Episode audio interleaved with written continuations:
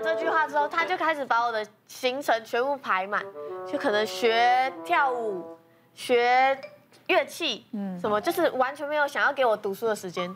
然后所以他才说，哦，没关系，你就是如果你考得上，我就让你去读。不要这样讲，我还是有留给你。如果这些东西你都练完之后，你还有时间读书，还有继续读书，我尊重你啊。他把我的时间从早上七点到晚上八点，姐姐念书啊，到底？no，他有念，他念书啊，他念书啊。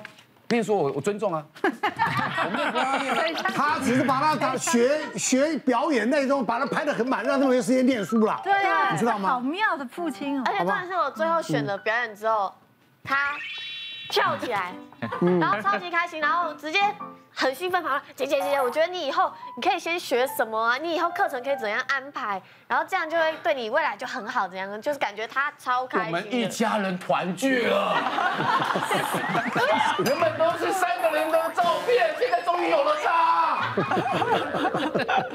来来来，我们再问一下专家，南波老师还有救吗？其实我觉得哈，就是选科系这件事情，通常是很多家庭的一个导火线啦。但是这个世界变化太快。没有什么十年后还是热门的科系，你你很难掌握什么是热门，但是你可以掌握自己对什么热情。曾经有个个案，他们家是三兄弟，跟我们家一样三兄弟。那这三兄弟呢，非常的优秀，优秀的原因可能是遗传基因好，但还有一个后天的原因是爸爸从小信仰一套叫做科学体罚的方法。什么叫科学体罚？就是他们家客厅呢会有一个像价目表一样，犯什么错打几下。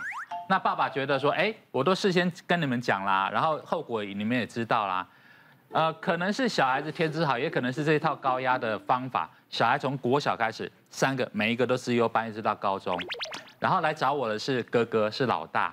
然后呢，他呃，我觉得他那时候应该已经有忧郁症了。那因为他考上了，就是那时候第二类组的最最好的科系，台大电机，可是他一直不喜欢。他最喜，他知道自己的热情在数学，所以他瞒着中部的爸爸妈妈，他偷偷的转系。那父子就因为这样闹僵了，那爸爸也断绝他的经济来源。那这个小孩呢，脾气也是蛮硬的。然后他他想说啊，既然你要跟我就是断断绝经济来源，他就自己搬出去住，自己打工，然后把手机都换掉，让家里找不到他。嗯。可是他会偷偷跟两个弟弟联络，因为他想把两个弟弟呢。就是从水深火热当中解救出来，所以他打了两份工哦。他想说要自己租房子，然后把弟弟接接出来，这样子就父子关系搞得很糟。可是毕竟是父母嘛，所以爸爸还是查到他的课表。有一天就到学校堵他，就问他说：“你要不要跟我回去？”然后他就跟爸爸讲说：“跟你回去可以，你要去接受治疗。”后来这个这个爸爸我觉得也蛮蛮棒的，他愿意放下他的面子，就想说跟我来谈看看。那后来我就发现，其实这个爸爸也是自己成长过程当中也是有很多的辛苦啦。他爸爸也是从小功课很好，可是因为父亲事业关系家道中落，所以他家里没有办法让他念大学，这一直是他的遗憾。我觉得他自己不知道，可是他潜意识是要让小孩子活出他本来应该活活的那个样子。我就鼓励爸爸就说：其实你现在小孩已经这么争气了，没有什么是呃比亲子关系更重要的。所有的人际关系，只有一个是老天帮我们安排的，就是亲子关系。其他你都可以自己选嘛，只有亲子是哎老天帮我们配好了，你要相信他们。啊，那父子关系才最才比较缓和。那很很让我高兴的是，这个孩子呢，后来呃毕业之后就当完兵，当完兵之后他拿到美国一家名牌大学的全额奖学金，就去念纯纯数学，哇，非常厉害。这那这个父亲还是还是因为有一个从小。这样的一种教育方式，回过头来要谢谢爸爸。乃哥不是这样结婚的，一直乱说。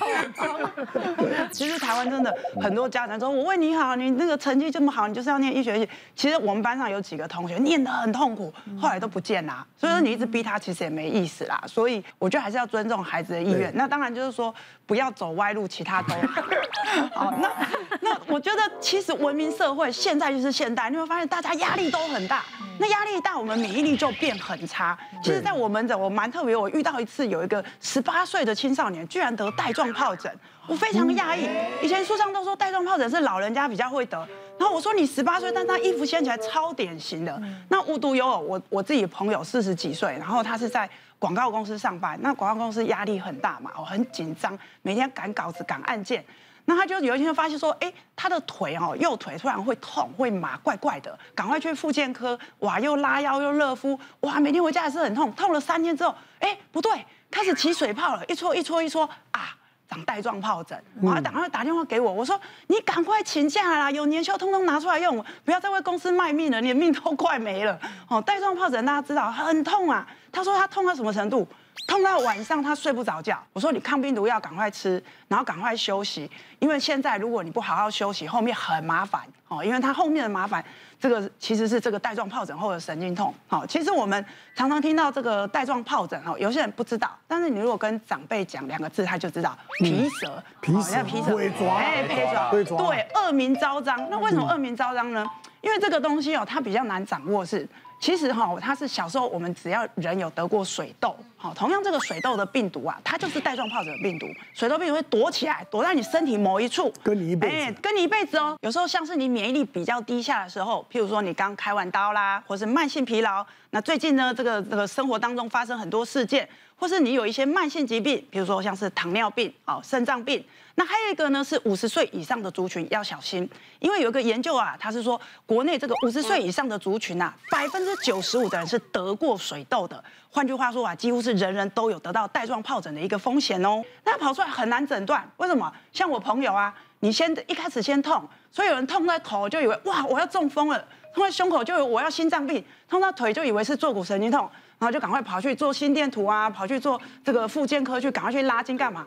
等了三天，水泡出来才知道是带状疱疹，嗯、所以很容易延误治疗。但是不能怪医生，水泡没有出来之前没有办法诊断。哦、那这个水泡出来啊，急抽急抽，它也不会一口气全部出来，好、它就是出来一部分。然后第一天、第二天、第三天，那它长的位置哈，很多人就说啊，是不是只长在某一区？没有，它可以长在胸口、长在屁股、长在腿。嗯，那如果你长在三叉神经、眼睛这一只。有可能会失明。我自己有病人哦，长在眼睛，年轻女生，她的角膜啊坏掉，哦，她甚至角膜移植。她长在耳朵可能会影响你听力，她长在生殖器周围，有可能你大小便会失禁。所以其实它是这个蛮凶猛。我常常说这个病毒其实是蛮凶猛的哈。那再来长水泡就算了，对不对？水泡长完，它里面的神经，很多人就说像针在刺，哦，它不是只有让你皮肤长水泡，它里面那个神经就好像电线，它把你电线的皮都拔掉。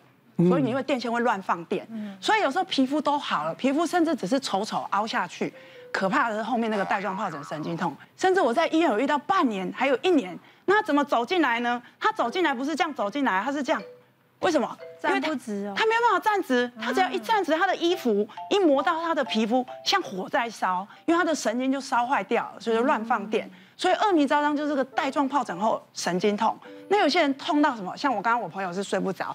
这个阿北更惨哦，他天天都睡不着，那止痛药剂量一直加，还吃到抗抗癫痫的药物，甚至到后来摸包了，只要找这个我们找麻醉科帮他做神经阻断哦，所以他的生活品质很不好，他每天睡不好，他会忧郁啊。那忧郁他说哇，我真的想了结，我说不要不要不要，其实这个带状疱疹啊，真的是不是说只有影响你皮肤，影响你生活，影响你神经，好，那怎么办呢？哎呀，其实我们还是老话一句啦，因为跟免疫力有关系，你要提升自己的免疫力，运动、饮食、睡眠。好，每次讲到这边，病人都快睡着，没有，这就是黄金准则，医生自己也要这么做。我们要适度的运动，你要早睡早起，要吃的健康，好，让你的身体的免疫系统，你的陆海空三军是强壮的。好，那再来就是说，其实他现在也有疫苗可以施打，对，它是有疫苗的。带状疱疹它是有疫苗，所以如果说啊，我真的我在在在电视圈工作压力好大，哦，那我我又怕我自己得，我真的还是没有空运动，那我想要打这个疫苗。增加我对这个带状疱疹这个病毒的免疫力，哎，这个是可行的。嗯嗯嗯，对，现在很多地方都可以打的了。所以就是可以自己去自费付付费打嘛。对对对对，了解了解。好，今天聊完真的是该打的就去打了哈。好，今天聊完我就觉得我是为人父母，我小孩还小。真的要注意，尤其刚刚永宁哥讲那个。我家黑板也有呢，反正中间休息多听听我讲就好，好不好？啊，要跟所有的父母讲啊，对孩子呢要适度的放手啊，不要一味的压抑他，哦，管管控他，对，好不好？孩子也是一个个体，当他慢慢长大的时候，他有他的想法，海阔天空。对，我好期待那个方琦什么时候结婚呢？好了，谢谢大家。别忘了订阅我们的 YouTube 频道，并按下小铃铛看我们最新的影片。如果想要收看更精彩的内容，记得选旁边的影片哦。